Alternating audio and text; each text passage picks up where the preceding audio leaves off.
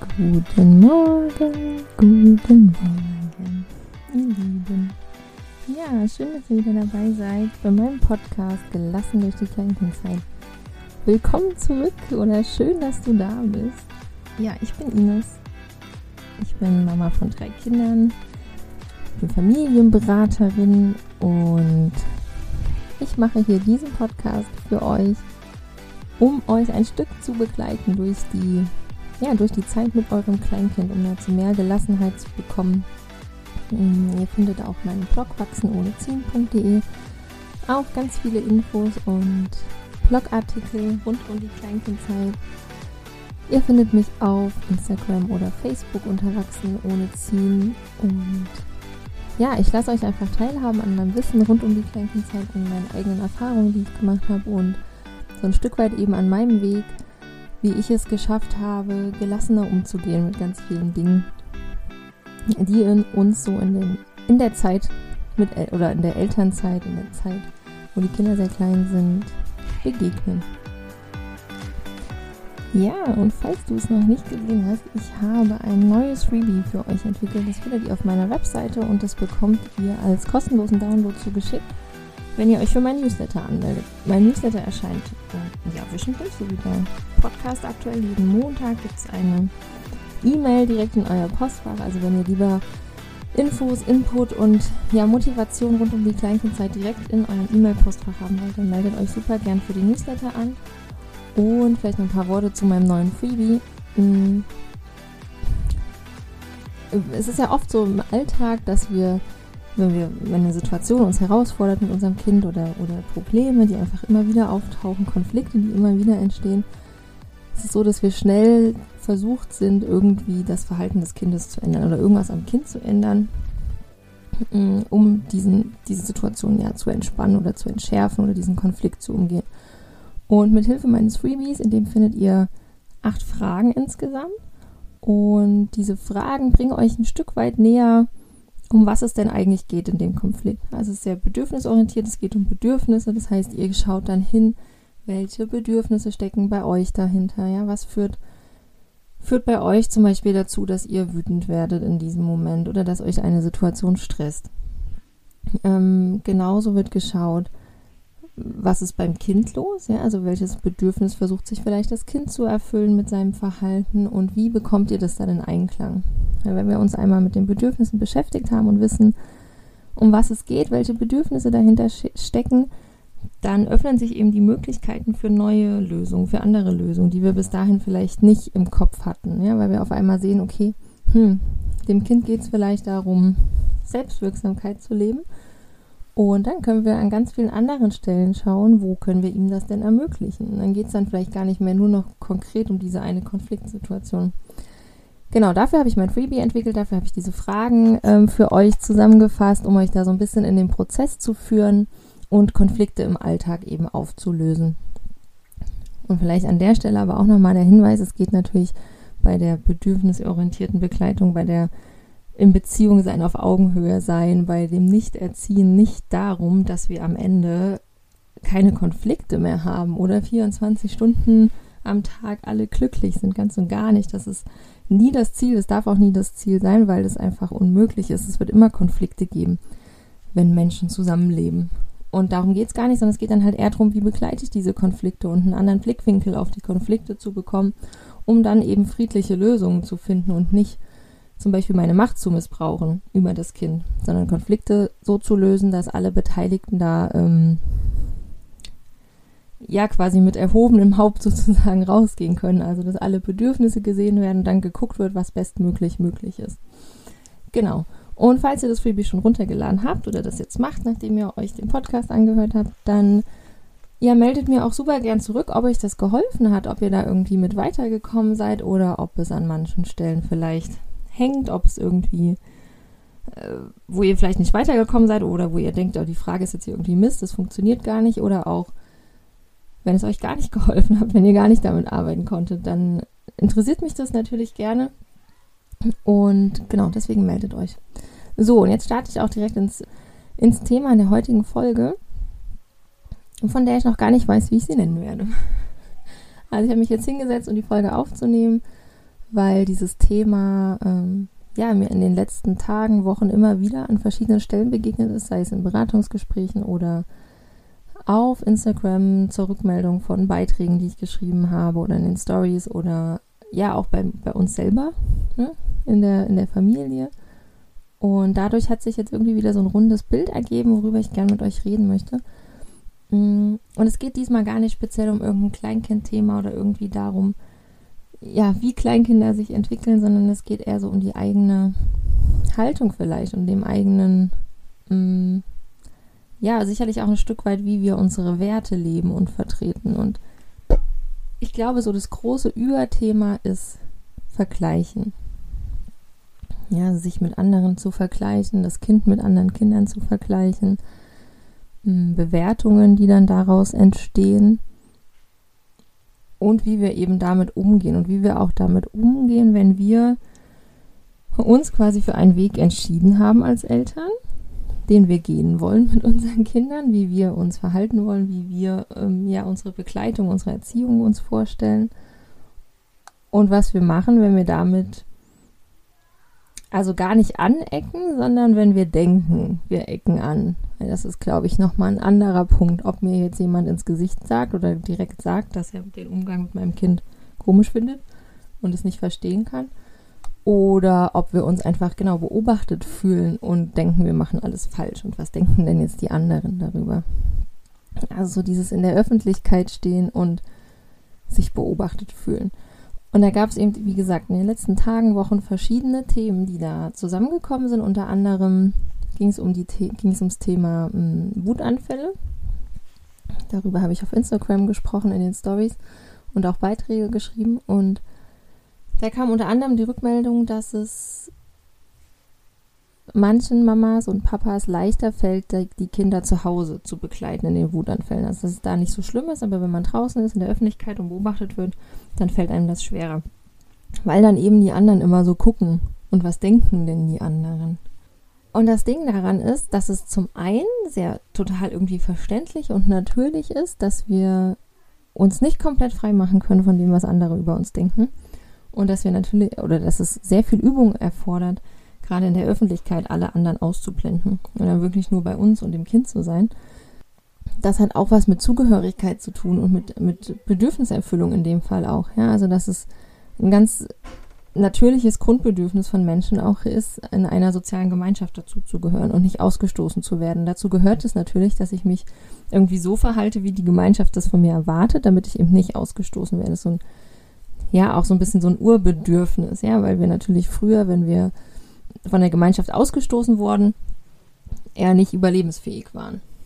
So, das heißt, das ist erstmal ein total normales ähm, ja, vielleicht ein normales Gefühl, was da auftritt, ja, dass wir irgendwie dazugehören wollen.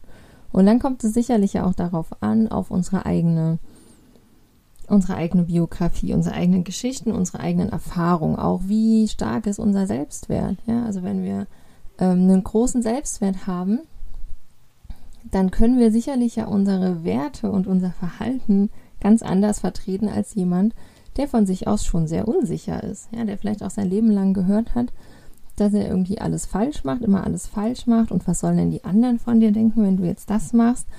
Und ähm, oder sowas wie, du musst ordentlich angezogen rausgehen, was sollen denn die anderen von uns denken, wenn du schmutzig rausgehst oder wenn du mit schmutzigen Klamotten rausgehst? Was sollen die anderen von dir denken, wenn die Haare nicht gekämmt sind? Was sollen die anderen von dir denken, wenn du laut bist? Ja, also das sind ja alles so Dinge, die uns in unserer Kindheit eventuell gesagt wurden Mm, und das macht natürlich dann auch im Erwachsenenalter noch was mit uns. Und das macht dann auch was mit uns, wenn unser Kind im Supermarkt wütend wird und alle uns irgendwie angucken im Vorbeigehen. Das heißt, wie wir dann da reagieren oder wie wir uns da fühlen, hat eben auch ganz viel mit unserer Geschichte zu tun. Und wie wir damit umgehen können. Und was ich dazu aber gerne sagen würde, ist, dass wir eben, dass wir nie beeinflussen können, was andere von uns denken. Dass wir da gar keinen Einfluss drauf haben und dass die Leute eh immer denken, werden, was sie wollen. Jetzt das Beispiel mit einem wütenden Kind im Supermarkt. Wenn ihr das Kind liebevoll begleitet, euch dazusetzt, irgendwie auf Augenhöhe versucht mit ihm zu kommunizieren, zu sagen, ey, ich verstehe dich, was ist denn los? Ja, wenn ihr so in den Kontakt geht, mm, Kann natürlich sein, dass da irgendwie 90 Prozent der Leute, die an euch vorbeigehen, denken, die hat ja voll einen an der Klatsche, was soll das denn? Und das Kind braucht nur mal Strenge und Ordnung. Kann aber auch sein, dass 90 Prozent an euch vorbeigehen und denken, ey, voll cool, dass die das macht.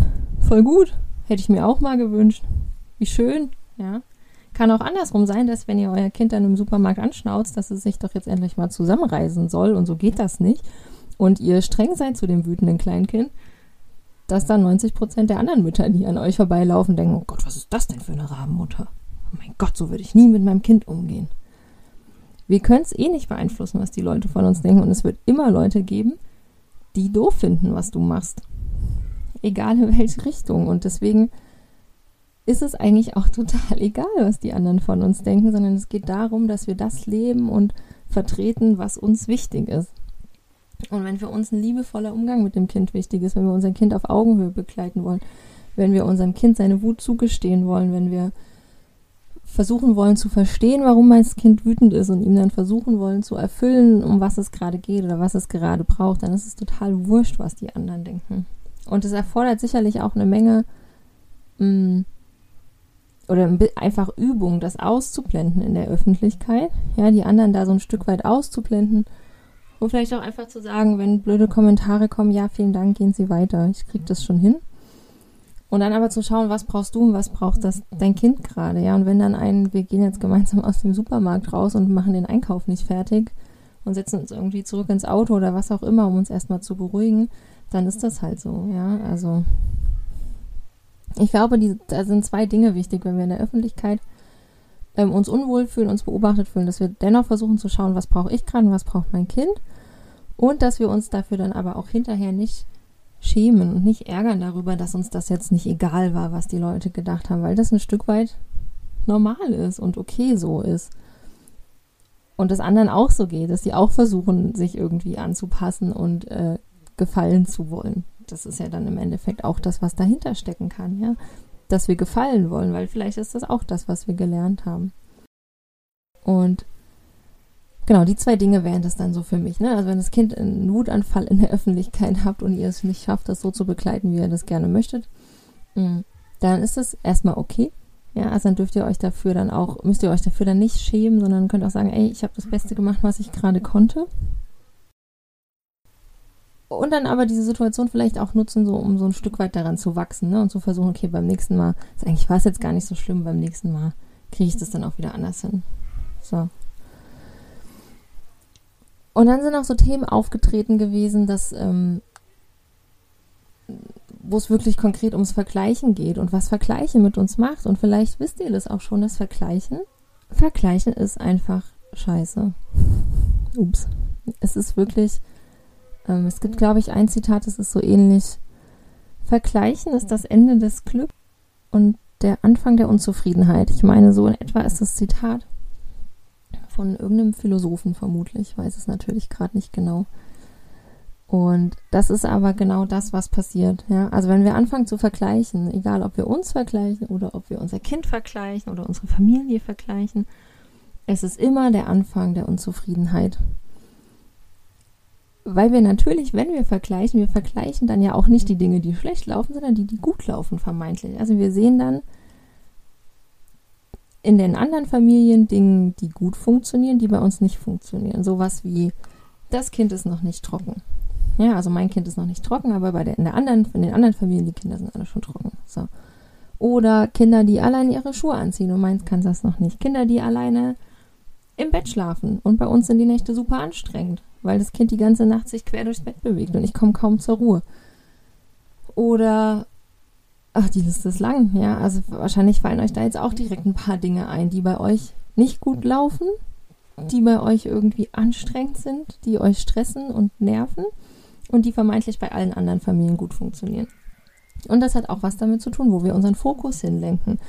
Denn wenn wir viel den Fokus auf diese Probleme, auf diese Konflikte, die wir haben, lenken, dann sehen wir natürlich auch an anderer Stelle diese Konflikte auch, beziehungsweise sehen eben, dass die da nicht da sind. Ja, und das ist das Fatale, weil wir uns dann eben nur darauf funktionieren, was bei uns alles nicht funktioniert. Denn das ist dann so dieser Umkehrschluss. Ja, wir sehen dann nur, was bei uns alles nicht funktioniert und bei den anderen funktioniert es angeblich immer reibungslos. Und dann kann es das sein, dass da so ein Gedankenstrudel losgeht, wie was machen wir falsch oder ich mache alles falsch. Mm. Die anderen kriegen ja auch irgendwie hin. Ich bin zu blöd, das hinzukriegen, ja. Da spielt dann auch wieder unsere eigene Biografie ganz viel rein. Wie sind wir aufgewachsen? Wie wurde mit uns umgegangen? Was für Gedanken haben wir über uns? Was tragen wir mit uns rum, wie wir denken, wie wir sind? Und das sind ganz viele Dinge, die in, dies, in diesen Negativstrudel führen.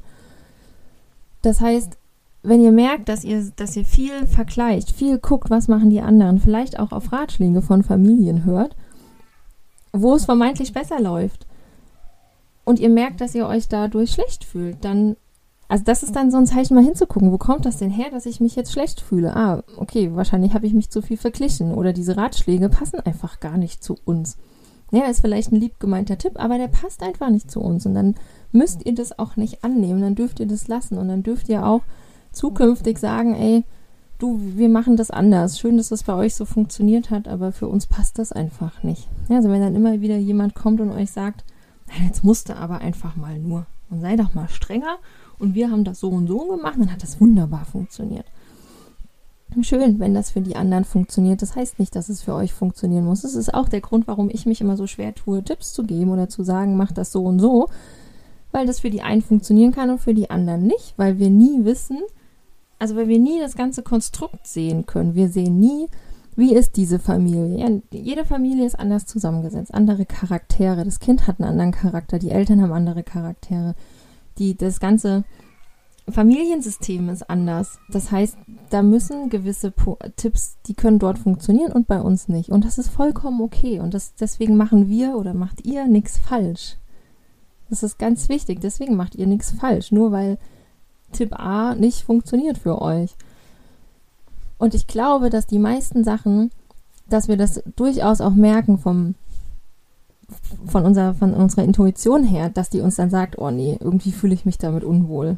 Ja, und vielleicht versuchen wir es dann trotzdem, fühlen uns damit aber nicht wohl und das ist dann immer ein sicheres Zeichen, dass es nicht passt für euch, dass es nicht okay ist und dass es für euch nicht der Weg ist.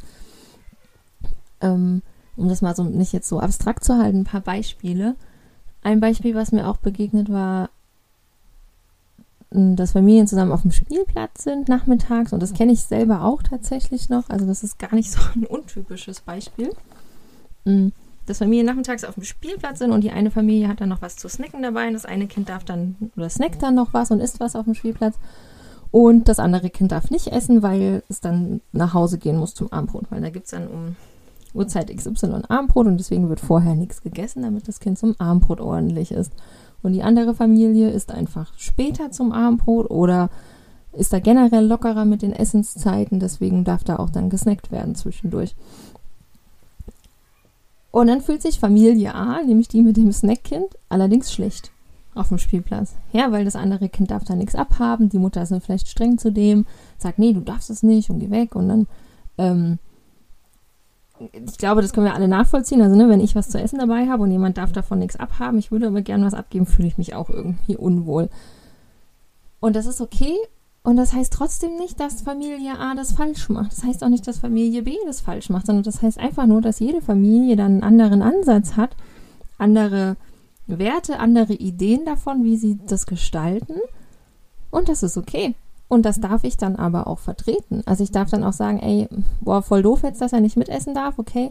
Ähm, dann ziehen wir uns jetzt einfach mal zehn Minuten zurück und setzen uns an eine andere Stelle so zum Snacken. Ja, und dann kann Mama B, die ist dann nämlich übrigens genauso verantwortlich dafür, ihr Thema ähm, oder ihr, ihre Idee zu vertreten dem Kind gegenüber, ohne die Verantwortung abzugeben. Also weder Familie A ist dafür zuständig, dass Kind B jetzt nichts isst, noch ist Familie B dafür zuständig, ähm, oder, oder darf verlangen, dass Familie A nichts essen darf.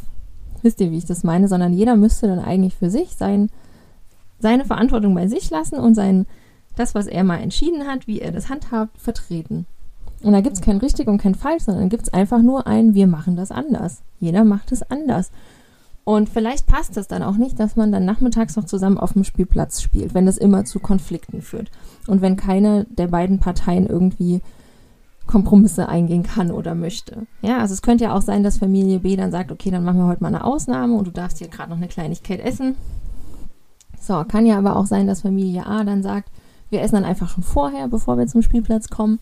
Oder eben wir essen dann so, dass es das andere Kind nicht so mitbekommt, damit es für das Kind nicht so schlimm ist. Ja, also da gibt es ja verschiedene Möglichkeiten. Wenn das allerdings immer zu Streit führt oder zu Stress oder zu Konflikten oder ihr euch unwohl fühlt, egal als welche der Familien, mm, dann ist es vielleicht einfach nicht das Richtige, mit der anderen Familie zu dieser Uhrzeit sich auf dem Spielplatz zu treffen. Und je nachdem, wie gut dann da auch das Verhältnis zueinander ist, kann man das ja auch mal besprechen. Kann ja auch dann mal ehrliches Interesse zeigen und die Beweggründe der anderen hinterfragen. Ja, vielleicht kommt man dann darüber ja ins Gespräch. Vielleicht stellt man dann fest, also findet man dann einfach heraus, warum die Gründe so sind, wie sie sind und kann das total nachvollziehen und dann fällt es einem vielleicht auch leichter, damit umzugehen. Das Wichtigste ist, glaube ich, bei sowas, bei solchen Konflikten einfach nicht anzunehmen, dass man falsch ist oder dass, es, dass man es falsch macht. Und ja, das hat viel mit der Biografie zu tun. Und das kann einigen leichter fallen und anderen schwerer. Und ich glaube, es ist tatsächlich aber auch eine Übungssache und es ist eine Sache, seine Gedanken da, ja, ein Stück weit oder, oder diese, die Einstellung dazu ein Stück weit zu ändern. Ja, und angefangen eben damit bei, okay, wir haben uns für unseren Weg entschieden, für unsere Werte und das ist okay so. Und wir gucken, wir machen das so, wie wir das für gut und für richtig befinden und damit fühlen wir uns wohl. Das ist ganz wichtig, dass ihr euch wohlfühlt damit. Und wenn ihr euch wohlfühlt als Familie, dann ist es euer Weg, dann ist es das Richtige für euch. Ein anderes Beispiel, was auch die Tage vorkam, ist wieder das Thema Teilen. Da habe ich ja auch schon mal eine, eine eigene Podcast-Folge zugemacht und auch da geht es aber, ging es darum, ja, was mache ich denn, wenn ich jetzt nicht möchte, dass mein Kind seine Sachen teilt oder beziehungsweise wenn ich meinem Kind unterstütze, dass es seine Sachen nicht teilen muss, wenn es das nicht möchte. Und die andere Mama, die anderen Eltern finden das doof. Und wie gehe ich damit um? Und eigentlich ist es genau das Gleiche. Ihr habt Werte, ihr habt eine Idee, wie ihr euer Kind begleiten wollt und dafür könnt ihr einstehen. Und auch da dann wieder, es gibt ja verschiedene Ideen Strategien, Ideen, Möglichkeiten, das zu begleiten. Ja, also dann, wenn jetzt Kind A dasjenige ist, was seine Spielsachen nicht teilen möchte und das hat Besuch von Kind B. Und Kind B und Kind und Mama B sind damit überhaupt nicht einverstanden und können das gar nicht nachvollziehen, weil teilen muss doch sein und was soll das denn jetzt? dann könnt ihr die Vermittler sein in dem Moment, ja, zwischen den beiden Kindern und zum Beispiel Kind B andere Spielsachen anbieten. Oder auch Kind A fragen, ey, okay, du möchtest jetzt deinen Roller nicht abgeben und nicht teilen. Ähm, was könnte denn Kind B nehmen? Darf der das Bobbycar nehmen? Darf der das Dreirad nehmen?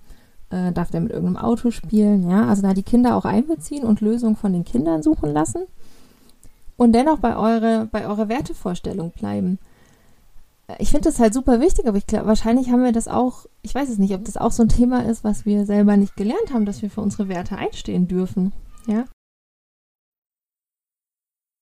Keine Ahnung, vielleicht ist das so. Vielleicht ist das auch so ein Biografie-Ding, dass, wenn ich gesagt, ähm, ja, wenn ich immer gemerkt habe, okay, ich habe hier zwar eigentlich so eine Idee, wie ich gerne mein Leben gestalten würde, aber sobald ich da mit jemand anderen auf die Füße trete, ist es nicht mehr okay.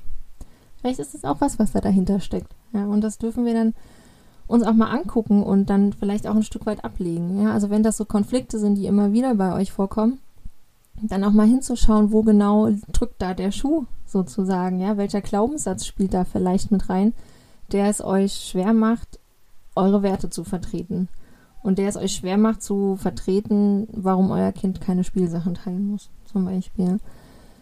Und auch dann an der Stelle wieder gucken, vielleicht ist das Gegenüber nicht der richtige Spielpartner, nicht der richtige Umgang für uns. Weil ich finde es so super wichtig, dass wir das auch immer wieder hinterfragen dürfen. Und meiner Erfahrung nach, und das kenne ich auch aus meinem Umfeld her, ist es so, je mehr wir bei uns sind, je mehr wir unsere Haltung und unsere Werte verinnerlichen und dafür einstehen, umso mehr Leute ziehen wir auch an, die das genauso sehen, die genauso handhaben.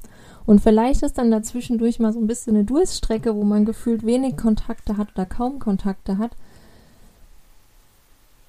Äh, ja, ich, also meine Erfahrung ist einfach, dass sich das ändert und das nicht der Fall ist, ähm, wenn ich mein Kind jetzt bedürfnisorientiert begleite oder unerzogen begleite, dass ich dann niemanden mehr habe und wir nur noch einsam zu Hause sitzen, sondern das Gegenteil ist der Fall, sondern je mehr ich für meine Werte eben einstehe, umso mehr orientiere ich mich ja auch im Außen danach und dann kommen die Leute zu mir, für die das passt. Und dann finden sich quasi neue Bekanntschaften, dann finden sich Familien, die euch so akzeptieren, wie ihr seid und so nehmen, wie ihr seid und die auch nicht verurteilen oder beurteilen, wie eure Kinder sich verhalten oder wie ihr euch gegenüber euren Kindern verhaltet. Das ist vielleicht auch ein Beispiel, es fällt mir gerade ein dazu, mit einer sehr guten Freundin und ihren Kindern. Ja, wir haben uns auch gefunden über unseren ähnlichen Ansatz und es gab eine Phase, da war mein jüngstes Kind so, dass er das andere jüngste Kind von meiner Freundin jedes Mal gehauen hat, eigentlich, wenn wir zusammen gespielt haben. Mm, und zu dem Zeitpunkt waren wir, haben wir uns schon über ein Jahr oder so regelmäßig gesehen. Und dann fing es auf einmal an, dass er immer gehauen hat oder weggeschubst hat oder irgendwie es immer zu so einem Konflikt kam. Und es wäre sicherlich für viele Familien ein Grund gewesen, auseinanderzugehen und das nicht irgendwie zu akzeptieren, zu sagen, ey, nee, zu denen gehe ich nicht mehr, weil mein Kind wird die ganze Zeit gehauen und geschubst. Mm. Und wir haben das aber beide relativ schnell festgestellt, dass das einfach so ein Liebesbeweis war von meinem Kind an das andere Kind, dass er den einfach total mag und super lieb hat und nicht wusste, wie er damit umgehen sollte und das zu diesem Zeitpunkt halt einfach nur so ausgedrückt hat. Und wir haben das versucht zu begleiten. Wir haben die Kinder dann halt auch immer schnell auseinandergenommen. Wir haben geschützt, ja. Also wir haben halt auch das Kind, was gehauen wurde, immer wieder geschützt. Und haben es ansonsten einfach nur so begleitet. Und das, die zwei sind Best Friends. Ja, die lieben sich total. Das hat auch wieder aufgehört. Also es war tatsächlich eine Phase. so blöd sich das immer anhört, aber es war eine Phase. Das hat wieder aufgehört. Und die sind jetzt halt in einem Alter, wo die viel mehr auch miteinander agieren können, miteinander spielen können und auch ja miteinander reden können. Ist natürlich auch immer ein Aspekt, ja, wenn die Sprache dazu kommt. Aber genau dieses Thema mit dem, es gibt dann halt jedes Mal einen Konflikt, wenn man sich zum Spielen trifft und die Kinder hauen sich und schubsen sich, führt natürlich ganz oft dazu, dass ja, dass man auseinandergeht, dass Familien auseinandergehen, dass vielleicht kein Kontakt mehr herrscht, ja, weil die eine Familie nicht nachvollziehen kann, warum man das jetzt zulässt zum Beispiel oder was heißt zulässt, aber ähm, eine Familie sich da vielleicht einen anderen, strengeren Umgang erwartet hätte mit dem hauenden Kind oder so. Und das war halt bei uns nicht der Fall, weil wir da halt einfach eine ähnliche Ansicht schon vertreten haben. Und wie sich gezeigt hat, ist gar nichts Schlimmes, also ist es nichts Schlimmes passiert, sondern die Kinder sind befreundet, wir sind immer noch befreundet und es ist alles gut. Ja, und es ist mir eben gerade eingefallen, dass, ne, dass wir da auch durchaus überlegen dürfen, mit wem wir uns umgeben. Und passt das zueinander, mit wem wir uns da umgeben. Und nur weil man sich schon immer kennt, heißt das nicht, dass es dann auch bei der Kindererziehung zum Beispiel passt. Kann auch sein, oder das ist ja gar nicht so untypisch, dass Paare super befreundet sind und jahrelang befreundet sind. Und wenn dann Kinder kommen, merkt man auf einmal, dass man ganz unterschiedliche Einstellungen zur Kindererziehung hat. Und das kann dann dazu führen, dass man getrennte Wege geht. Es kann auch sein, dass man dann weiterhin nur als Paar befreundet bleibt, aber zum Beispiel nichts mit den Kindern unternimmt und auch nicht über Kindersachen redet, wenn man sich trifft. Gibt auch durchaus Menschen, die in der Lage sind, das dann voneinander zu trennen. Ist ja auch gar nicht schlimm. Warum nicht? Ja, man kann sich ja trotzdem noch auf anderer Ebene gut verstehen. Nur bei der Kindererziehung passt es halt nicht. Und dann ist es halt so, das ist doch okay. Also warum, wir müssen ja nicht immer mit allen einer Meinung sein und alles gemeinsam irgendwie exakt gleich betrachten. Deswegen darf man trotzdem befreundet sein oder trotzdem miteinander Dinge unternehmen. Ja, das größte Problem beim Vergleichen ist, ist eigentlich, dass wir den Blick auf uns verlieren, auf unser Kind verlieren, auf die Einzigartigkeit verlieren. Also wenn wir unser Kind permanent mit anderen Kindern vergleichen, unsere Familie vergleichen und wie gesagt eben immer nur die Dinge sehen, die nicht gehen, ja, die unser Kind noch nicht kann, die unser Kind anders macht als die anderen, dann verlieren wir den Blick auf die Einzigartigkeit unsere, unseres Kindes und dann verlieren wir die Chance, unser Kind individuell zu begleiten, weil wir dann permanent Dinge erwarten, die es noch nicht bereit ist zu leisten. Sowas wie, ja genau, sich selber anziehen, selber Schuhe anziehen, Fahrrad fahren, alleine laufen, krabbeln. Also ja, das fängt ja schon echt in diesen Babygruppen immer an. Ich weiß nicht, wie euch das ging. Ich fand es immer total furchtbar. War auch nur mit dem ersten Kind in Babygruppen. Fand beim zweiten Kind dann schon die, die Rückbildung anstrengend weil da halt Kinder dabei waren und weil da sich auch die Gespräche immer nur drum gedreht haben, was kann dein Kind, was kann mein Kind, wie weit ist dein Kind, wie weit ist mein Kind. Mm. Und das hilft niemandem. Es hilft niemandem. Es führt nur zu Unzufriedenheit. Es führt dazu, dass wir uns unlänglich fühlen, dass wir uns schlecht fühlen als Mama, als Papa, dass wir einen negativen Blick auf unser Kind bekommen, weil wir dann halt nur sehen, was es nicht kann. Und ich kann auch nur aus meiner Erfahrung sagen, als das aufgehört hat mit diesem Vergleichen, als ich das so richtig verinnerlicht habe und einfach ganz bewusst bei uns bin, ganz bewusst auf mein Kind gucke, was kann mein Kind, welche Stärken hat mein Kind, was macht mein Kind, was macht uns als Familie aus und aufgehört habe zu vergleichen, weil ich verstanden habe, dass es nichts bringt, mich zu vergleichen, weil keine Familie so ist wie wir, weil kein Kind so ist wie mein Kind. Das hat so viel Unzufriedenheit wirklich wegge weggemacht. Also da ist so viel Negatives einfach weggefallen. Ich habe diese Gedanken einfach gar nicht mehr. Und das entlastet ungemein, weil ja, das ist so viel, ich sag jetzt mal Gedankenmüll, den wir da mit uns rumschleppen, den wir nicht brauchen und der uns unsere Energien für andere Dinge raubt einfach. Ja, Also schaut da mal für euch hin, vielleicht ist es ja für euch gerade ein Thema mit dem Vergleichen, vielleicht beschäftigt euch das, vielleicht hängt ihr da auch, vielleicht hängt ihr da auch einfach fest, dass ihr viel vergleicht, viel guckt, was andere können, was euer Kind vermeintlich noch nicht kann. Ähm, und das hilft einfach nichts. Es hilft euch nichts, ganz im Gegenteil, es hilft auch eurem Kind nichts. Und wenn da ein Thema ist, was euch beschäftigt, sowas wie trocken werden oder dass euer Kind mh, mm, ja irgendwas noch nicht kann, was es vermeintlich in diesem Alter tun könnte, müsste, sollte. Das ist ja auch noch so ein Punkt, der dazu kommt. Dass ja irgendwann, irgendwer, irgendwie, warum Dinge festgelegt wurden, die Kinder in bestimmten Altern, Eltern, Altern, in einem bestimmten Alter können müssen. Warum? Also wer sagt das denn? Ja, so Fahrradfahren zum Beispiel also ich habe da auch mal mit meinem Mann drüber gesprochen und wir sind uns beide ziemlich sicher, dass wir unser erstes Fahrrad irgendwann mit sieben, acht oder so bekommen haben. Da gab es ja auch nur diese großen Fahrräder dann im Endeffekt, ja, für größere Menschen, Kinder schon.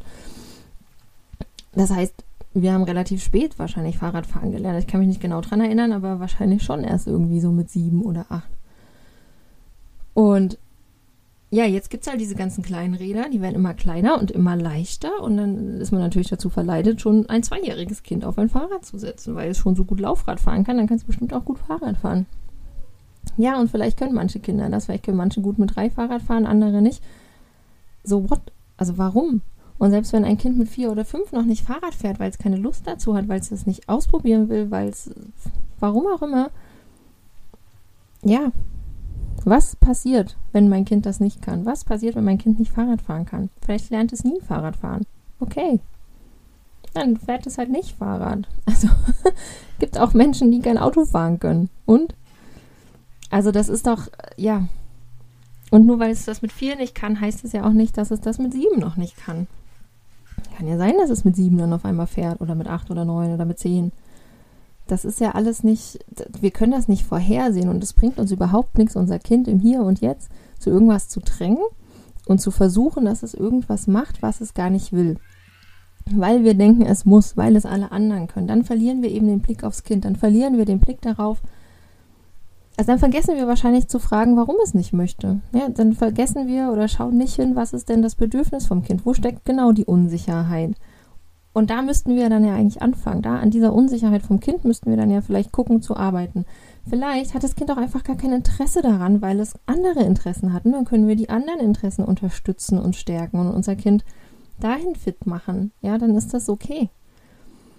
Also dieses Vergleichen ist einfach Mist. In jeglicher Hinsicht ist Vergleichen Mist. Und wahrscheinlich können wir uns nie ganz davon frei machen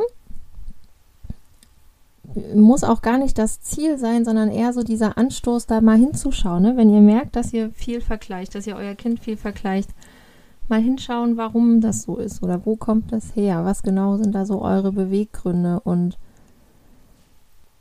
und was, was, ja, was steckt dahinter? Ne? Welche Ängste und Sorgen stecken da vielleicht auch dahinter? Das spielt dann da ja auch oft mit rein. Und wahrscheinlich dann auch viel wieder dieses, ja, das Kind ist dann nicht zugehörig, ist dann irgendwie anders. Ähm, ja. das könnten so die Gedanken sein, die da wieder dahinter stecken. Also ihr merkt schon, es ist halt nie so einfach. Es ist halt meistens immer nicht nur mit einem Ding getan oder eine Sache erledigt, ja, also, sondern da steckt halt immer ganz viel dahinter und da dürfen wir dann hinschauen. Gut. Ich hoffe, ich konnte euch ein bisschen mitnehmen und war jetzt auch nicht so abstrakt mit meinen Gedanken, warum Vergleichen Mist ist, äh, warum Vergleichen äh, ja uns mehr schadet, als dass es uns was bringt. Und vielleicht war das ja auch gar nichts Neues für euch. Eventuell gab es jetzt aber einfach nochmal einen anderen Anstoß, wenn ihr bis hierhin gehört habt. Das würde mich sehr freuen. Und ja, vielen Dank euch fürs Zuhören an dieser Stelle. Nächste Woche gibt es eine weitere Folge, auf die freue ich mich schon sehr, wenn alles klappt, dann auch mit einem Interviewpartner wieder, einer Interviewpartnerin, besser gesagt.